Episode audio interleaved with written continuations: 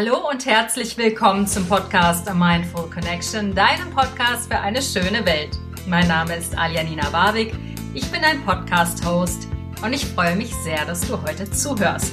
Heute in der Folge 53, wie der Mensch die Welt verändert, geht es darum, wie sehr der Mensch Einfluss auf die Biosphäre nimmt. Und ähm, ja, ich wünsche dir erstmal wundervolle Erkenntnisse und ich hoffe, dass ähm, ja, du ganz viel aus dieser Folge mitnimmst. Denn was ich herausgefunden habe, das hat mich dann doch das ein oder andere Mal wirklich umgehauen bei meiner Recherche. Viel Spaß beim Zuhören. Nachdem ich mich in den letzten Wochen Frauenthemen zugewandt habe, möchte ich heute wieder zu meinem Kernthema zurückkommen, nämlich unserer Verbundenheit mit allem, was ist, unsere Eingebundenheit in die Natur, das ist ja mein Kernthema, dass der Mensch mit der Natur und mit allem, was ist, verbunden ist, ob er will oder nicht.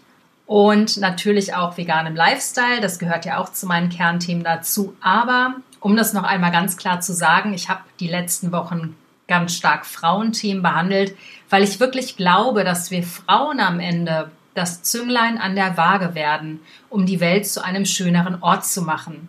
Und das soll die holde Männlichkeit gar nicht diskreditieren, aber ich glaube, durch 10.000 Jahre Patriarchat wurden ganz wichtige Charakteristika von Frauen einfach so unterdrückt. Und das hat auch dazu geführt, dass es mittlerweile im kollektiven weiblichen Unterbewusstsein per se weggedrückt wird, eben diese weibliche Urkraft, die Kraft, die alles erschaffen kann, die wirklich eine massive Schöpfungskraft hat, dass ich glaube, wenn wir diese Kraft als Frauen wieder entfalten und entfachen können und wenn wir wieder da rankommen, dann haben wir Frauen auf jeden Fall ein riesiges Potenzial, endlich auf Augenhöhe mit dem Mann zu kommen, mit der männlichen Kraft und da endlich wieder ein Gleichgewicht herzustellen, was meiner Ansicht nach eine Grundvoraussetzung dafür ist, dass die Welt wirklich geheilt werden kann.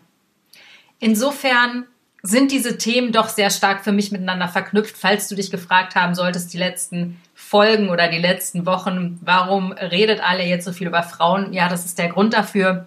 Ich denke, das ist auch in meiner Arbeit und in den letzten Podcast-Folgen herausgekommen. Aber ich wollte es noch mal kurz dieser Folge voranstellen.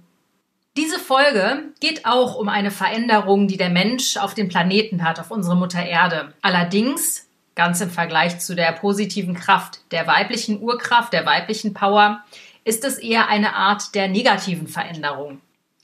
Und zwar, ich habe so die letzten Tage, ich lebe in Berlin und ich schaue immer mal wieder aus meinem wunderschönen Fenster. Ich lebe im vierten Stock und ich habe einen großartigen Blick über Berlin, kann den Himmel über Berlin sehen und ähm, ja, Häuserschluchten und Straßen und Bäume. Ich sehe sogar den Fernsehturm und äh, liebe diesen Blick einfach, weil der eine so große Freiheit für mich bedeutet. Ich kann den Himmel sehen und eben die Größe dieser riesigen Stadt.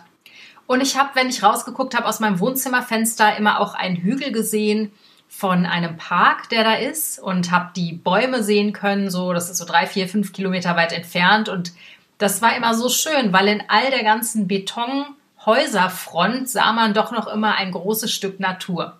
Seit einigen Monaten jedoch ist mein Blick aus dem Fenster extrem getrübt worden. Und zwar in Berlin wird überall gebaut. In dem Stadtteil, wo ich wohne, wird, habe ich so das Gefühl, doppelt und dreifach mehr gebaut als in anderen Stadtteilen Berlins, weil es bei mir noch so wahnsinnig viele Brachen gab, die es mittlerweile leider nicht mehr gibt. Also Berlin boomt ja, was ähm, Baustellen angeht, leider sehr. Und seit einigen Monaten trübt mein Blick nicht nur der ein oder andere Baukran, der da rumsteht, sondern Mittlerweile wurden Häuser hochgezogen und haben den Blick zu diesem Park komplett versperrt. Also das heißt, ich sehe diese Bäume nicht mehr. Nur wenn ich mich auf die Zehenspitzen stelle, erahne ich so kleine Baumwipfel. Und mich hat das die letzten Monate so frustriert und so traurig gemacht, weil mir das gezeigt hat, wie stark der Mensch in die Umwelt eingreift, wie massiv der Mensch die Natur plattwalzt. Und ja, ich weiß, Berlin ist eine Großstadt und es wollen hier so wahnsinnig viele Menschen leben und die brauchen alle Wohnraum, bla bla bla bla bla. Dennoch, das ist für mich symptomatisch und ein symbolischer Ausdruck dafür, wie wir die Natur wirklich einkesseln, zerstückeln, platt machen und wirklich zerstören. Und ich glaube, das ist das, was mir eigentlich beim Blick aus dem Fenster mittlerweile so weh tut. Es ärgert mich massiv, es frustriert mich, es macht mich traurig. Und als ich darüber nachgedacht habe, worüber ich diese Folge überhaupt machen soll, weil ich bin doch in der letzten Zeit relativ spontan geworden, ähm, ich lasse mich immer mal wieder von Themen inspirieren und mitnehmen und nehme dann immer relativ mit wenig Vorlauf die Folgen auf. Ähm, ja, bin ich über eine Studie gestolpert. Und zwar, ich beziehe mich ähm, gerne auf Studien des Weizmann Institutes in Israel. Die haben da ein Institut, was nachforscht, wie sehr der Mensch die Umwelt beeinflusst und mittlerweile, die Studie ist sehr neu, die ist von Ende letzten Jahres, also von Dezember 2020. Mittlerweile ist es so, dass alle menschengemachten Stoffe, also Baustoffe zum Beispiel Beton, Gummi, äh, Aluminium, Plastik, dass diese Stoffe mittlerweile so viel wie alle Lebewesen auf der Erde wiegen. Also das heißt, die Stoffe, die wir künstlich hergestellt haben, die aus Industrien, aus Fabriken kommen, wiegen mittlerweile so viel wie die Biomasse auf der Welt.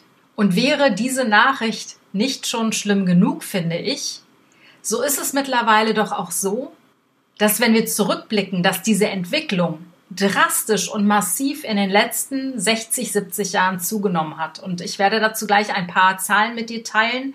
Mir haben dabei die Ohren geschlackert. Ich hoffe, dass es dich ebenso schockiert. Also seit einigen Jahrzehnten verdoppelt sich dieses Volumen. Alle, halte ich fest, alle 20 Jahre. Das heißt, wenn du jetzt rechnest, im Jahre 2040 wird sich dieses Volumen, diese Zahl in Bezug zur Biomasse auf dem Planeten nochmal verdoppelt haben. Das heißt, dann werden doppelt so viele von Menschen gemachten Baustoffe und ähm, Gegenstände und Stoffe generell auf der Welt sein wie Biomasse, wie Lebewesen. Wenn du eine Zahl hören willst, im Jahre 2040 wären das zwei Teratonnen oder anders ausgedrückt zwei Millionen Millionen Kilogramm. Also dann doppelt so viel, wie unsere Biomasse auf der Erde wiegt. Ähm, Forscher haben mittlerweile diese von Menschen gemachten Baustoffe Anthropomasse genannt, also Anthropo von Menschen gemacht. Ne? Anthropologie ist Menschenkunde und Anthropo ist das griechische Präfix für Menschen oder vom Menschen kommend. Also Anfang des 20. Jahrhunderts war diese sogenannte Anthropomasse nur 3% der Biomasse oder hat nur 3% der Biomasse ausgemacht. Das heißt, 100 Jahre später, also Anfang des 21. Jahrhunderts, in dem wir jetzt leben, hat sich dieser Wert um 100% gesteigert. Das ist ein unglaubliches Wachstum. Und ähm, wir können das auch so ein bisschen zurückverfolgen. Das industrielle Zeitalter hat ja so um 1800 angefangen und es nahm dann immer mehr Fahrt auf. Also es ist ja wirklich massiv vorangeschritten im 20. Jahrhundert, vor allen Dingen in den 50er Jahren letzten Jahrhunderts, also direkt nach dem Zweiten Weltkrieg. Da ging es los eben, ne, dass die ganzen zerstörten Gebäude wieder aufgebaut wurden. Häuser wurden gebaut, Straßen wurden gebaut, das Wirtschaftswunder ist entstanden. Und dieser ganze Bauirrsinn hat in den letzten sechs Jahrzehnten nicht gestoppt, sondern ist so drastisch angestiegen, dass es wirklich verheerende Folgen auf Umwelt und Natur hat. Und ähm, Forscher haben dieses Zeitalter mittlerweile auch als das Anthropozän ausgerufen. Das heißt, das Zeitalter, das Erdzeitalter, was maßgeblich vom Menschen beeinflusst wird. Kurz etwas zur Geschichte des Wortes Anthropozän. Also das heißt eben, wie ich schon gesagt habe, menschengemachtes Zeitalter. Dieser Begriff ist von einem niederländischen Chemiker und Atmosphärenforscher namens Paul Krutzen, ich hoffe, ich spreche den Mann richtig aus, sozusagen ähm, erfunden worden. Und er hat diesen Ausdruck zum ersten Mal im Jahr 2000 gebracht. Vor dem Anthropozän gab es das Holozän. Das ist das Zeitalter, wo die Natur quasi allmächtig ist und ähm, jetzt hat sich das eben gewandelt. Der Mensch ist im Anthropozän quasi der einflussreichste, ja, Widersacher der Natur, äh, möchte ich fast sagen. Weil wenn ich aus meinem Fenster blicke, dann sehe ich ein quasi plastisches Beispiel vom Anthropozän, vom Menschen, der die Natur wirklich, ja, vernichtet. Ne? Ich glaube, ich kann das nicht anders sagen. Und es macht mich, ja, irgendwie nicht nur unendlich traurig, sondern es macht mich unendlich wütend, weil wir das doch alle sehen und mitbekommen, aber niemand wirklich etwas dagegen unternimmt. Es wird alles irgendwie so hingenommen. Und mittlerweile ist es auch so, dass man sogar in den Gesteinsschichten, also in den Sedimenten, ähm, den Einfluss des Menschen auf die Umgebung nachvollziehen kann. Nämlich zum Beispiel gibt es mittlerweile die erste Gesteinsschicht, die ganz klar auf den Einfluss des Menschen verweist. Und zwar, du findest da Überreste aus Atombombentests, ja, ähm, radioaktive Stoffe, du findest Spuren von Aluminium, von Bohr, von Metallen, die abgebaut werden, von Kupfer, von Blei, von Zink. Du findest eben in der ersten Gesteinsschicht allerhand Zeug, was wir in die Umwelt geblasen haben. Und ich finde das doch wahnsinnig erschreckend.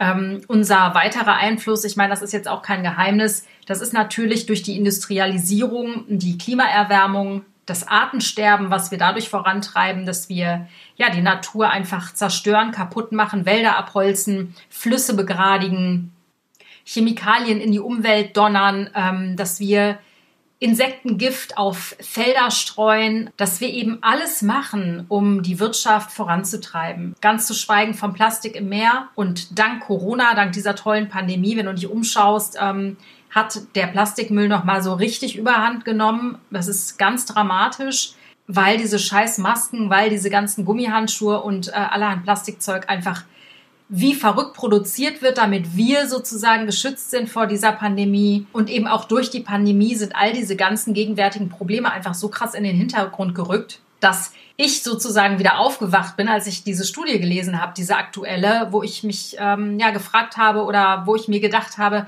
ich muss noch mal darüber reden, so ne, dass dass wir immer noch am Abgrund schlittern und zwar richtig krass und ähm, das wird nicht besser dadurch, dass die Pandemie einfach die Nachrichten so krass dominiert, ebenso wie der Impfstoff, ebenso wie die ganzen Corona-Toten, die ganzen Zahlen und so weiter und so fort, was soll ich dir dazu noch erzählen? Das weißt du ja alles selber. sind andere wichtige Dinge, die immer noch da sind, aber in den Hintergrund verdrängt wurden. Die sind halt da, die Sachen. Und wenn wir uns darum nicht so schnell wie möglich kümmern, schlittern wir in den Abgrund. Deswegen, ich bin ja totale Befürworterin der Eigenverantwortung. Ähm, wir tragen kollektive Verantwortung für den Planeten. Also jeder Einzelne trägt etwas dazu bei und kann etwas dazu beisteuern, diesen Planeten zu einem besseren Ort zu machen. Wir alle haben es in der Hand. Wir alle haben es in der Hand, wie wir leben. Wir alle haben in der Hand, was wir konsumieren. Und wenn sich jeder nur ein Tacken mehr bemüht, ein Tacken mehr aus seiner Komfortzone rausgeht, ist schon ganz viel gewonnen.